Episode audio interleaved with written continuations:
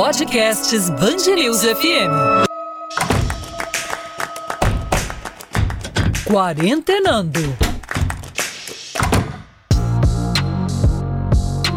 Oi, Bem-vindo, bem-vinda a mais um episódio do Quarentenando, podcast da Band News FM sobre a pandemia do coronavírus. Aqui você encontra informações seguras e confiáveis sobre esse assunto para poder também compartilhar com outras pessoas, além de entrevistas sobre vários aspectos deste assunto.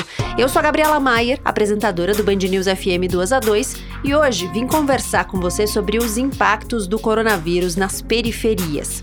São 52 milhões de brasileiros vivendo com menos de 420 reais por mês. 13 milhões morando em favelas. Falta água, quando a medida essencial de prevenção é lavar as mãos. Falta saneamento básico, quando o esgoto pode contribuir para a contaminação. No caso das favelas, ainda há uma alta densidade demográfica, quando a orientação principal é o isolamento. O Quarentenando traz hoje conversas sobre o enfrentamento da pandemia do novo coronavírus nas periferias e nesta primeira eu entrevisto a integrante do Conselho Deliberativo da Associação Brasileira de Saúde Coletiva, Edna Araújo, pesquisadora do Núcleo Interdisciplinar de Estudos sobre Desigualdades em Saúde da Universidade Estadual de Feira de Santana. Ela explica quais são os desafios para proteger a população socialmente vulnerável. Nesta semana, o Band News FM 2 a 2 leva ao ar uma série de entrevistas sobre a proteção da população mais vulnerável socialmente no Brasil em meio à pandemia do novo coronavírus.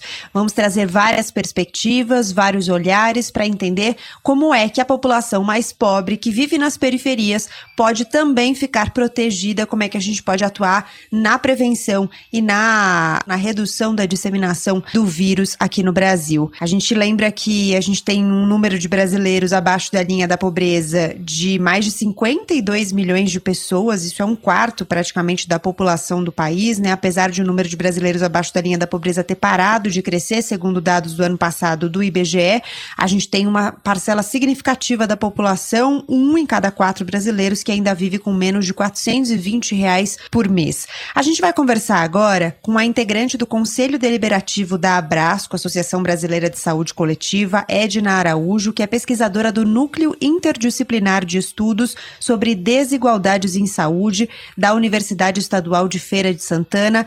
Muito obrigada por conversar com a Band News FM. Prazer é todo meu. Edna, eu queria te perguntar primeiro o seguinte: a gente tem aí uma condição muito diferente de acesso no Brasil quando a gente está falando de saúde. Como é que a gente pode proteger a população mais vulnerável e que tem mais dificuldade de acessar os serviços? Realmente, a experiência que a gente está vivenciando com a pandemia nos leva a ter mais consciência, a visualizar mais de perto a grande desigualdade que nosso país está imerso. Então, nós temos uma grande parte da população brasileira que está em situação de vulnerabilidade. A maior parte é a população negra, que no seu cotidiano já enfrenta inúmeros problemas, inúmeras dificuldades, sejam elas de acesso para ter qualquer tipo de mobilidade social, acesso à saúde, à educação, à informação, e nós estamos justamente passando por uma experiência que exige muito de nós é, ter acesso à informação. Agora estamos enfrentando uma, uma dificuldade que eu acredito que seja maior né, do que outros países desenvolvidos têm enfrentado, que é justamente proteger da pandemia essa população em situação de vulnerabilidade. Então, agora é o momento da gente não tentar, das autoridades, da sociedade como um todo, não tentar jogar e nem pode jogar, jogar para debaixo do tapete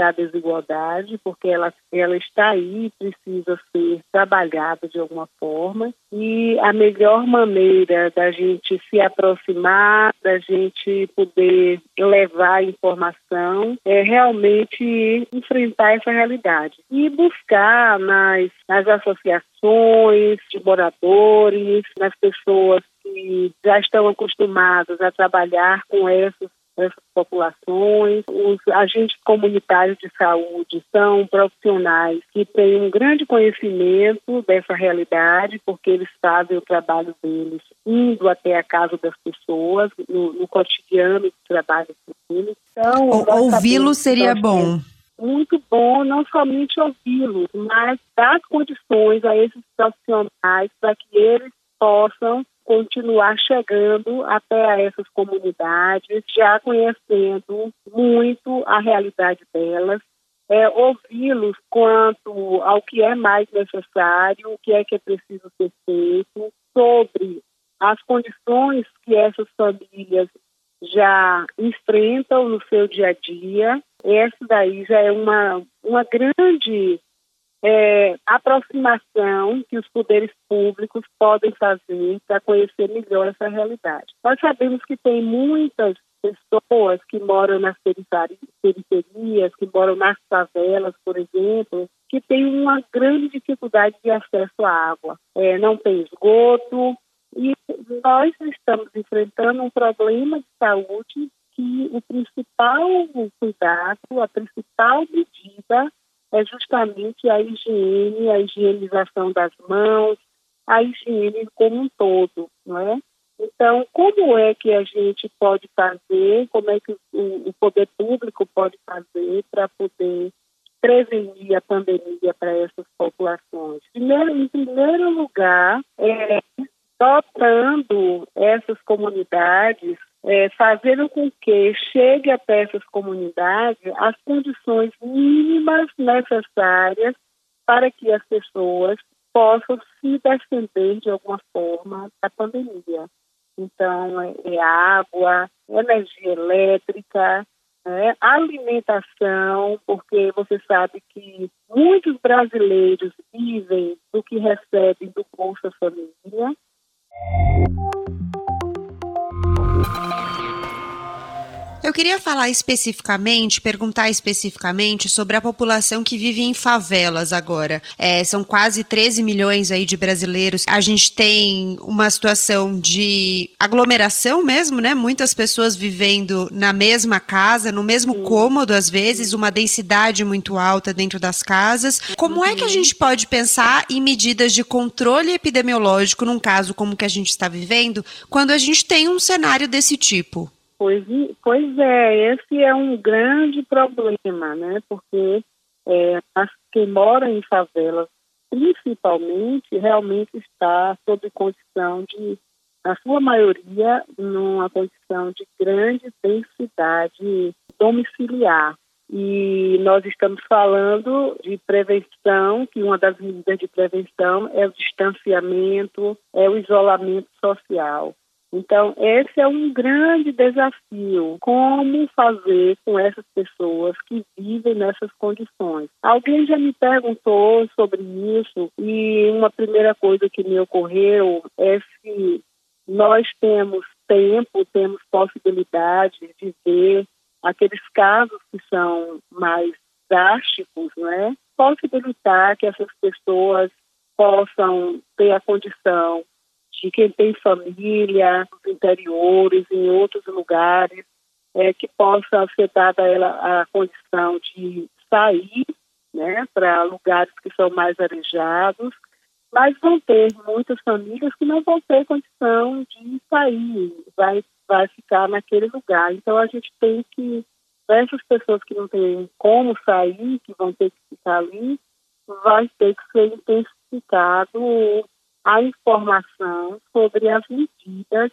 é, de prevenção da doença, seja com, com a higiene, mas para isso precisa ter água, não é? é? Seja no fornecimento do material que é necessário para que essas pessoas possam é, higienizar as mãos, higienizar o ambiente que vive, porque na sua maioria elas não têm a condição para isso. E uma coisa que eu considero que é bastante importante é a informação do porquê. Por que é necessário lavar as mãos? Por que é necessário, ao chegar da rua, tomar banho? por que é necessário não falar tão de perto um com o outro, e uma explicação que seja uma explicação no nível do entendimento que essas pessoas têm. Porque não adianta falar sobre isso numa, numa linguagem muito rebuscada, porque elas não vão entender, ou pelo menos vão ter dificuldade de entender e realmente adotar essas medidas de educação e saúde. Para a gente terminar, doutora Edna, é, quando a gente pensa em política pública de saúde, é, é preciso que haja políticas específicas voltadas para a população vulnerável? Nós temos várias políticas o que precisa realmente é colocar é, essas políticas efetivamente para funcionar, né? Nós, por exemplo, em relação, por exemplo, em relação à população negra, nós temos a política nacional de saúde integral da população negra, que é uma política transversal ao SUS, chama a atenção para a necessidade de que é preciso que a população negra, por exemplo, tenha um acesso e uma assistência que fique mais ou menos, é, pelo menos que se aproxime do acesso e da assistência que é destinada à população branca.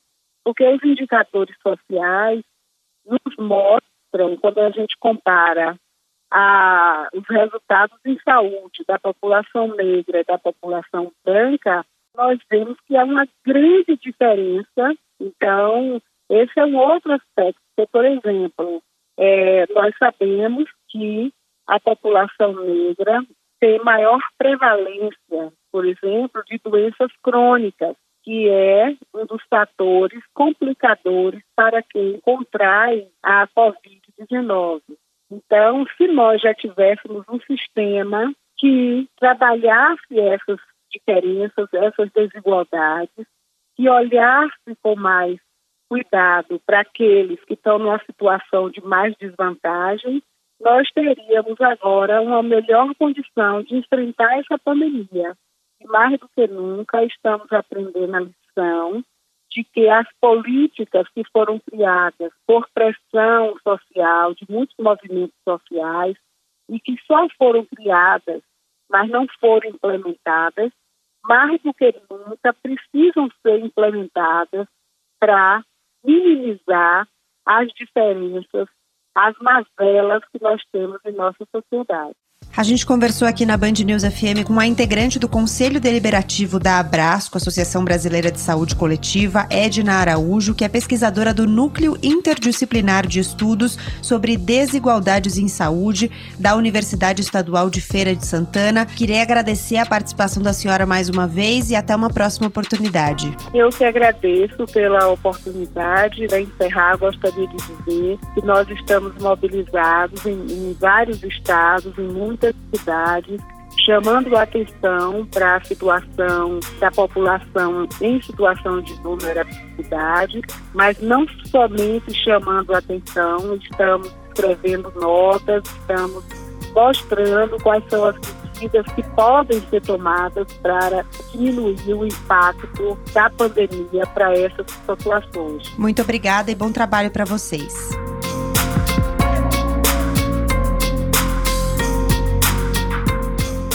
Bom, a Edna Araújo já mencionou a questão do saneamento, tema que a gente olha com mais profundidade nessa segunda entrevista. 35 milhões de brasileiros não têm acesso à água, 48% não têm tratamento de esgoto. Essa falta de estrutura adequada de saneamento para toda a população compromete o combate ao coronavírus e aumenta o risco para os mais pobres. O presidente do Instituto Trata Brasil, Edson Carlos, explica aqui quais medidas paliativas podem ser tomadas para minimizar os impactos nas periferias e analisa como o investimento em saneamento básico seria também uma economia e um investimento indireto em outras áreas. A gente continua nessa semana com a cobertura especial do 2 a 2, ainda claro sobre o coronavírus, mais focada na população que vive nas periferias, em várias regiões do Brasil. A gente tem chamado atenção para a questão do saneamento básico, que é o nosso assunto de hoje, nessa conversa com o presidente do Instituto Trata Brasil, Edson Carlos.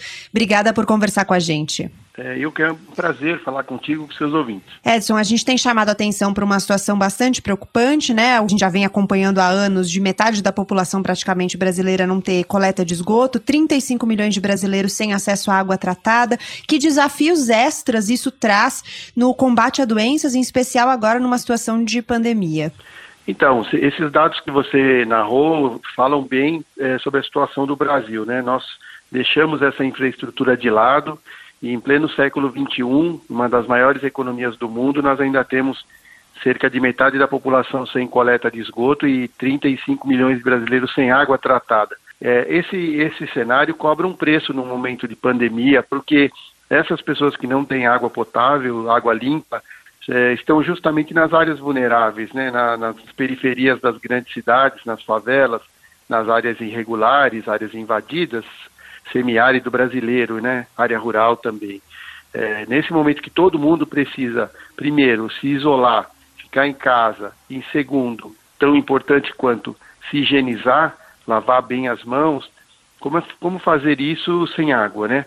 Então, é, é um momento que a gente reflete sobre essa carência nacional, que é de décadas já, que a gente não tem visto avanços. Nós no Trata Brasil olhamos os números já há mais de 10 anos e está estagnado nesses 35 milhões de brasileiros. Quer dizer, a gente está conseguindo levar água para a expansão das cidades, cobrir o crescimento das cidades, mas não estamos avançando justamente nessas áreas mais vulneráveis. E isso já é um desafio sem coronavírus, né? Porque tem uma série de outras doenças que se espalham com mais facilidade por causa da falta de saneamento, né?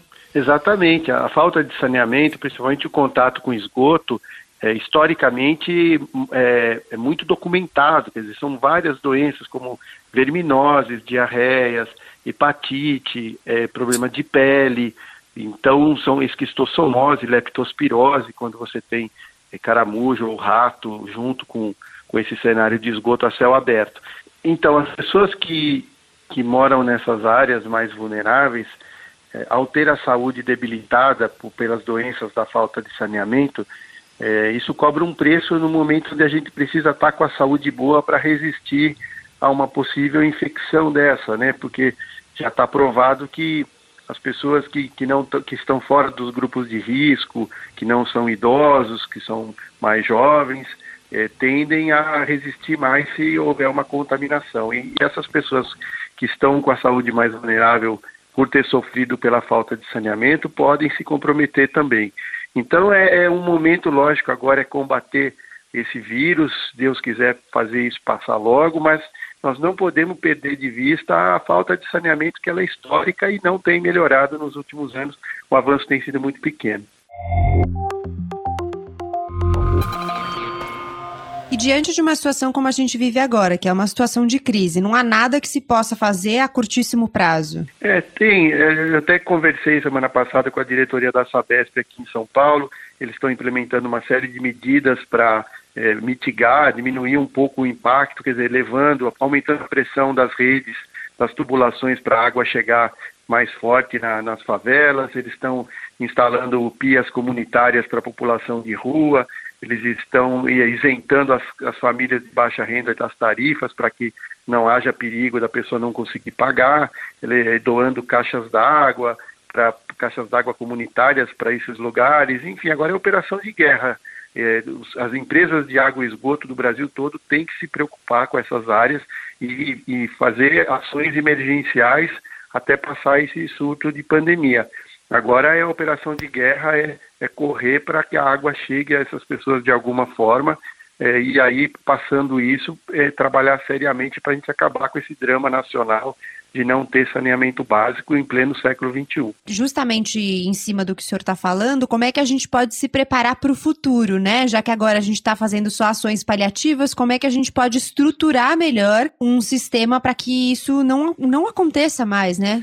Então, uma, um dos problemas é que as empresas operadoras de água e esgoto, normalmente elas não têm a responsabilidade sobre levar, levar água para essas áreas, para as áreas rurais, para essas áreas invadidas, muitas vezes elas nem podem levar água porque são áreas que estão sobre questionamento judicial, então o Ministério Público coloca objeção, as próprias secretarias de habitação, porque é uma área que ainda precisa passar por melhorias nas ruas e tal.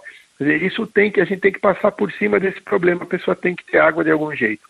É, então, é, muitas vezes é, falta uma definição entre o prefeito e, a, e, o Ministério Público, ou a empresa de água e esgoto com o Ministério Público. A gente vai ter que passar por cima dessas questões, porque nesse momento a gente percebe que essas burocracias aí só atrapalham no momento de crise. Então, a gente precisa buscar soluções para essas áreas, que a gente sabe que são áreas complexas, são áreas difíceis, muitas vezes nem dá para você passar tubulação, porque as casas são tão juntas que não dá para você passar, às vezes tem que ir com tubulação aérea, enfim, a gente precisa é, fazer ações definitivas para que todo mundo tenha acesso à água, esteja a pessoa onde estiver. É isso que a gente tem que fazer, passar por cima dessas burocracias que atrapalham e que no momento de crise fazem as pessoas sofrerem até morrerem. É, e se a gente investisse em saneamento, né, a gente teria uma situação de economia em uma série de outras áreas por problemas que não viriam, né? Problemas que hoje existem em função da falta de saneamento que não viriam, né? Sem dúvida, o saneamento é a infraestrutura mais próxima da vida das pessoas. Então, quando você não tem uma área é, com saneamento, com água boa para você beber 24 horas por dia, 7 dias por semana, o esgoto coletado, afastado e tratado, é, a gente sofre as consequências disso, né? Com, principalmente na saúde, como a gente falou, mas também na educação. As crianças faltam mais à escola quando ficam doentes, as mães faltam ao trabalho para cuidar da saúde do filho, dos, dos idosos e dela mesma. A renda da família cai, principalmente quando a pessoa depende dela mesma para gerar aquela renda. Muitas vezes essas pessoas de áreas mais vulneráveis, ela só recebe se ela for trabalhar. Ao não sair porque adoeceu ou porque teve que cuidar do filho, ela não recebe aquele dia. Então é uma perda de renda, as moradias valem menos nessas áreas, então você o turismo é, é, muito comprometido, então você tem uma série de consequências negativas ao, à cidade e ao país por não ter feito saneamento. Por isso que os países desenvolvidos atacaram isso muito cedo porque sabem que quando não tem saneamento você perde de várias outras áreas. Né? Então nós temos que resolver isso para o Brasil realmente ser desenvolvido. A gente conversou aqui na Band News FM com o presidente do Instituto Trata Brasil, Edson Carlos. Queria agradecer mais uma vez sua gentileza e até uma próxima. Muito obrigado, eu que agradeço. Sempre à disposição do Trata Brasil. Um abraço.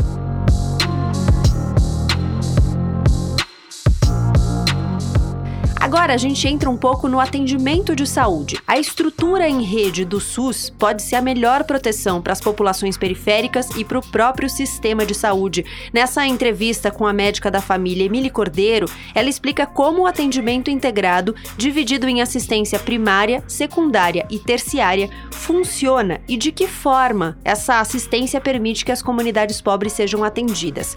Ela é coordenadora do curso de medicina da Universidade Federal do Cariri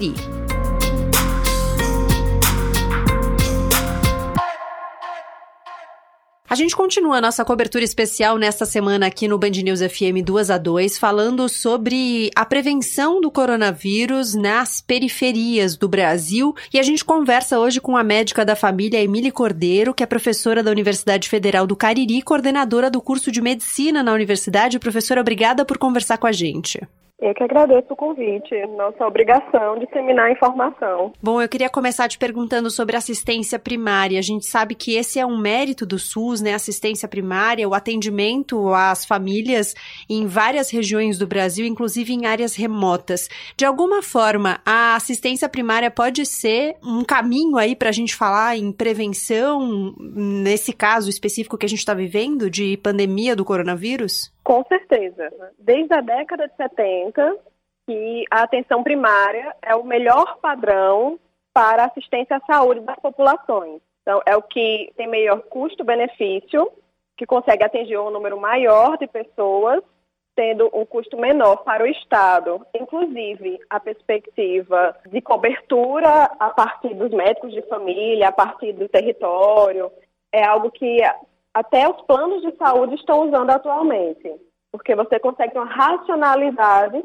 do acompanhamento da população. Veja, nós temos no Brasil o Sistema Único de Saúde, que é fruto de um processo de organização e mobilização popular, inscrito é, na oitava conferência, enquanto saúde é direito de todos e dever do Estado, e depois regulamentado. E este sistema de saúde, nesses últimos 32 anos, vem expandindo sua cobertura. Atualmente, nós temos 64% do território nacional com cobertura da atenção primária à saúde.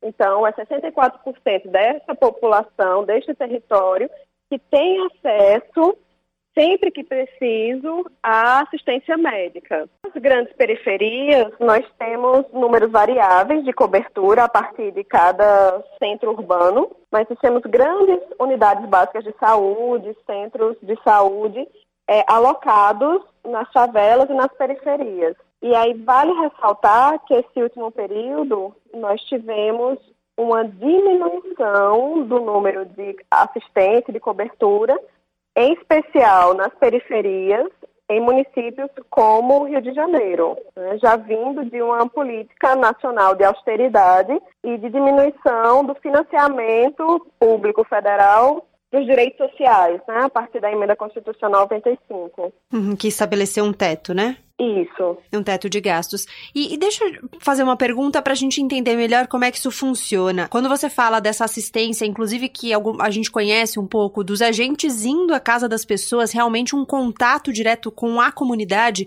isso acontece em todas as regiões do Brasil? Sim. Nós temos na atenção primária à saúde uma estrutura a partir dos programas de saúde da família. Nós temos as unidades básicas de saúde, que são os locais, né? São os postinhos de saúde, como muitas gente chama, e você tem equipes de saúde da família, que vão ter médicos, enfermeiros, os agentes comunitários de saúde, técnicos de enfermagem e uma equipe de suporte para serviços gerais, recepção. E essa unidade de saúde, ela funciona com base num território. Então você tem uma população adscrita que vai receber atendimento naquela unidade de saúde. Geralmente é a unidade por bairro ou em grandes territórios você faz um zoneamento para poder dividir essa população. E existe dentro da atenção primária ainda programas especiais para poder fazer cobertura a determinadas populações. Então você tem equipe de saúde específica para a população ribeirinha. Tem unidades de saúde que são fluviais, são barcos que são estruturados para o atendimento da população ribeirinha. Tem política de saúde que faz cobertura à população em situação de rua. Então, a gente tem o consultório na rua, e que a, que a gente entenderia como consultório é dentro de um carro. E a equipe de saúde, ela se locomove pelo município, identificando a população em situação de rua e prestando assistência à saúde. Isso tudo é atenção primária à saúde. É, como é que essas equipes podem contribuir nessa pandemia para a prevenção mesmo? Veja, a prevenção, que seria evitar o contágio, todos nós podemos fazer, né? A equipe de saúde, ela faz, mas a prevenção, ela parte de cada um de nós. Os cuidados que são elegidos, inclusive, pela Organização Mundial da Saúde como preconizado para evitar a infecção pelo coronavírus, seria o lavar as mãos frequentemente com água e sabão. Na ausência de água é, e sabão, o uso do álcool a 70%, o distanciamento social, algumas referências colocam um metro, outras dois metros. O que teria no referência internacional são oito, seis pés, que seria 1,8 metros, mas até um metro já é o suficiente de distanciamento social. E os cuidados em geral, né? Então, não encostar a mão na face, em especial região de olhos, nariz e boca, entendendo que essa mão, como entra em contato com vários objetos, a gente sempre tem que considerar que ela tem um potencial contaminação. Então, essa disseminação da informação é uma forma de prevenir. Todos os trabalhadores e trabalhadoras da saúde têm a tarefa de contribuir com a prevenção a partir disso, mas cada um e cada uma de nós. Essa estruturação das unidades básicas de saúde, ela também é essencial nesse momento para o processo assistencial, então para o atendimento a essa população, não só a prevenção. Nós temos uma rede de atenção à saúde em que você tem a atenção primária, que são justamente esses postos de saúde vinculados aos bairros, às comunidades. Você tem a atenção secundária, que são o que a gente chamaria das policlínicas, né, em que você tem atendimento especializado e você tem atenção terciária, que são os, os grandes hospitais.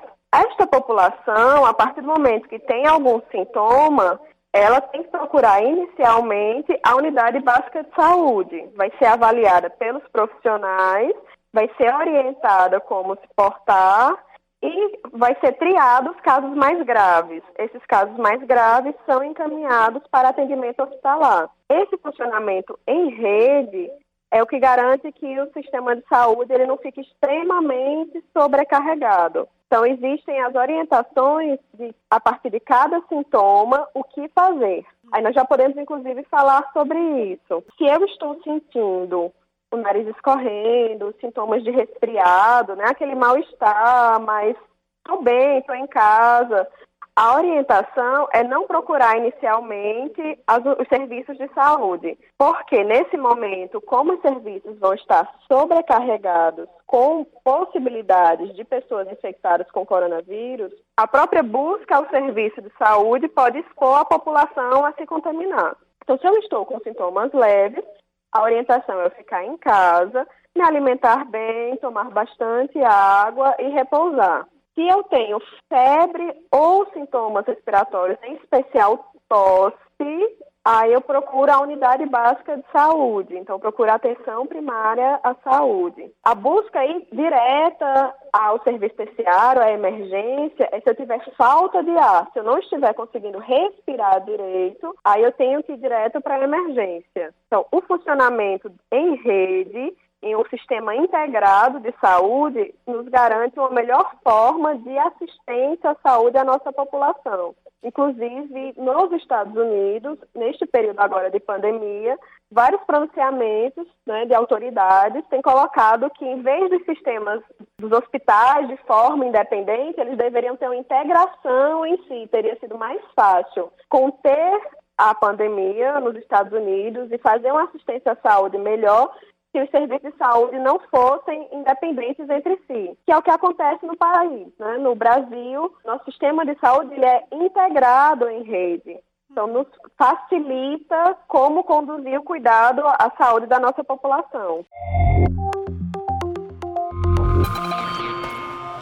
E essa integração, ela já é suficiente para proteger, por exemplo, quando a gente pensa na população mais vulnerável socialmente, ou é preciso pensar em políticas específicas para essa população? Pronto, veja.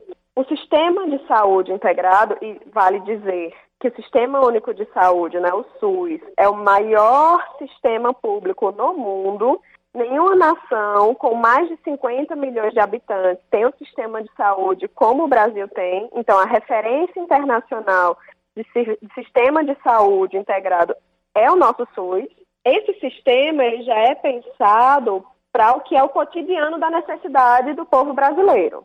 Nós temos uma cobertura de 64%, como eu falei. Então, nós já temos uma necessidade de expansão dessa cobertura de contratar mais profissionais de saúde, de construir mais unidades básicas de saúde para poder fornecer cada vez mais assistência à saúde da população de forma digna. As populações nos grandes centros urbanos, nas periferias, elas estão mais vulnerabilizadas ainda, não só pela rede de saúde, né, também por isso, pelo acesso à saúde enquanto sistema, mas por várias outras políticas de saúde que não chegam até essa população. Então, quando a gente fala sobre o que é saúde, saúde não é apenas a ausência da doença. Saúde ela é formada por um conjunto de determinações sociais. Então, se eu não tenho acesso ao direito à educação, isso também impacta na minha saúde. Tem elementos de direitos que são vinculados diretamente ao acesso à saúde, como o saneamento básico.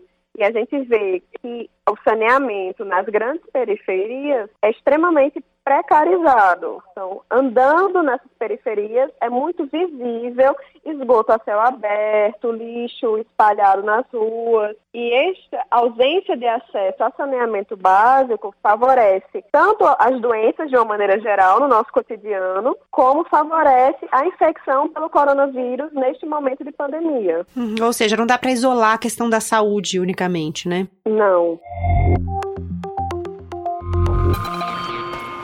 Bom, a gente conversou aqui na Band News FM com a médica da família Emília Cordeiro, professora da Universidade Federal do Cariri, coordenadora do curso de medicina da universidade. Professora, queria agradecer mais uma vez a sua atenção com os ouvintes da Band News FM. Até uma próxima. Obrigada.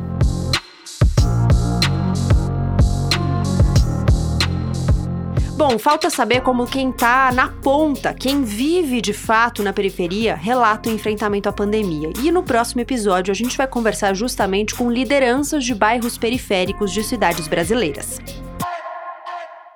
Se você gostou desse episódio, compartilha. Contribua para que outras pessoas também possam ter acesso a informações confiáveis, reflexões importantes, para que possamos atravessar tudo isso juntos. A gente se encontra no próximo episódio. Obrigada pela sua companhia. Fique bem, continue quarentenando com a gente e, claro, não se esqueça de lavar as mãos.